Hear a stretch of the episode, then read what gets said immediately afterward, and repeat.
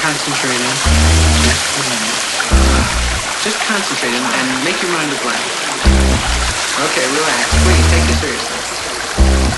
Relax and have a good time.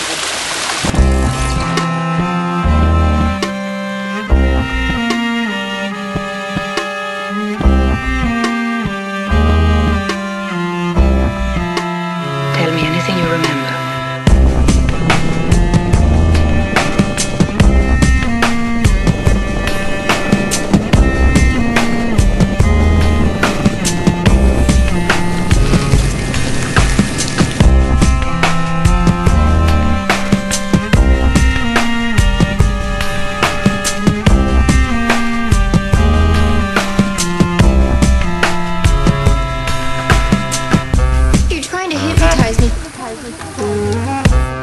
Yes, it's true.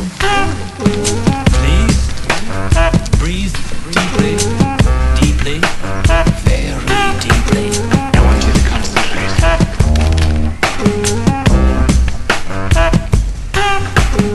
At the count of three, you will awaken and remember nothing. You will have no memories of these trance feelings. None. You will not be upset by them.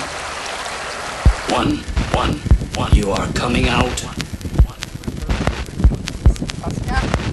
Jusqu'à il y a 2-3 jours, et notre arrivée dans la capitale de la Bosnie-Herzégovine, le nom de Sarajevo, évoqué pour l'inculte géopolitique que je confesse être, guerre, destruction et désolation. J'aurais pu me douter en même temps que 13 ans après la guerre des Balkans, je n'allais pas non plus euh, pénétrer dans une cité dont les ruines étaient encore fumantes. Ceci étant, le contraste entre la vision que j'avais en tête et la réalité est quand même saisissant.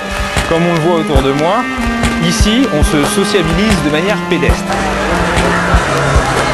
Tous les soirs, en fait, tout le monde se retrouve dans la rue. Pas vraiment pour aller boire un pot, pas vraiment pour aller au restaurant, en fait juste pour marcher. On marche, on se fait coucou, salut, comment ça va, il fait chaud, vivement l'hiver, tout ça.